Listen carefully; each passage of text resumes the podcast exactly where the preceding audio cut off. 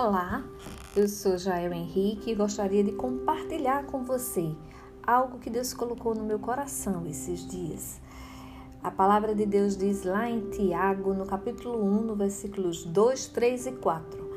Meus irmãos, considerem por motivo de grande alegria o fato de passarem por diversas provações, pois vocês sabem que a prova da sua fé produz perseverança, e a perseverança deve ter ação completa, a fim de que vocês sejam maduros e íntegros, sem lhes faltar coisa alguma. Alguém já disse que não é sorrindo que se amadurece. E essa frase ela traz muito significado, porque muitas vezes são momentos de grande tribulação, de grandes lutas, de problemas, de perdas que nos fazem crescer, que nos fazem amadurecer, repensar os valores dessa vida e especialmente a nossa relação com Deus.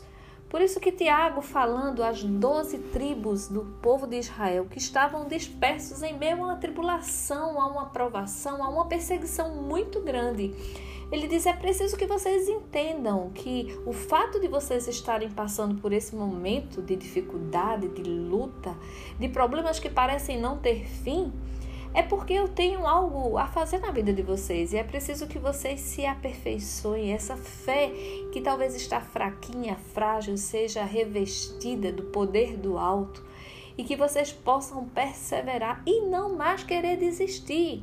Vocês não podem ser como meninos agitados de um lado para o outro, que são é, induzidos por ventos de doutrina, por falácias humanas, mas vocês precisam crescer para chegar ao pleno conhecimento de quem é o Filho de Deus, à medida da estatura da plenitude de Cristo, como Efésios 4, dos versículos 13 e 14, nos é, orienta. Então, queridos, muitas vezes precisamos entender que as lutas e as tribulações, quando vêm na nossa vida, vêm com o intuito de nos aperfeiçoar em Cristo. Porque quando nós pensamos em José do Egito, que teve sonhos de exaltação e não imaginava ele que para que aqueles sonhos se tornassem realidade, o caminho de Deus na sua vida era levar para a humilhação. É Muitas vezes a exaltação que Deus quer fazer conosco passa pelo caminho da humilhação. Foi assim com José. De filhinho do papai, ele se tornou um escravo egípcio. E se já não bastasse, ele se tornou um prisioneiro, para que ele pudesse entender e aprender os caminhos de Deus para a sua vida. É necessário que nós entendamos que muitas vezes para que nós possamos experimentar um milagre. É necessário que nós precisemos realmente de um milagre. Joyce Meyer, em uma de suas ministrações, ela diz: Você só vai conhecer o que é um milagre quando ele for a sua única opção. Às vezes é um problema de saúde e você vai precisar ouvir de um médico que a sua doença é grave, que o diagnóstico é sombrio, mas que você chegou ali tarde demais para que Deus opere uma grande e extraordinária obra na sua vida. Esse momento de processo é um momento difícil, é um momento com o qual nós não queremos passar e nós não contamos com ele.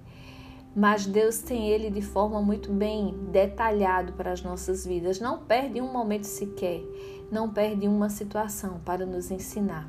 Então, nesse momento de processo que vai passar, nós precisamos aprender a nos alegrar no Senhor, como o apóstolo Paulo orientando aos irmãos de Filipenses. Ele disse: Alegrai-vos no Senhor. Outra vez digo: alegrai-vos.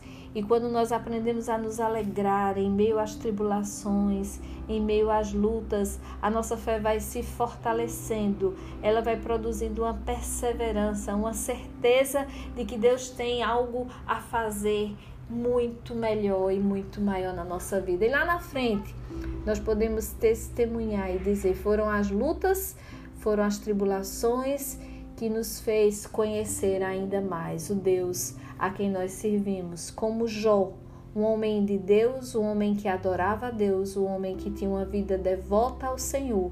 Mas foi depois de muitas perdas, de muitas lutas, que ele pôde dizer: Eu te conhecia só de ouvir falar, mas hoje os meus olhos te veem. Que você possa passar pelo processo agradecendo a Deus e acreditando com os olhos espirituais que o melhor ainda está por vir na sua vida. Que Deus te abençoe, que essa palavra encontre lugar no seu coração.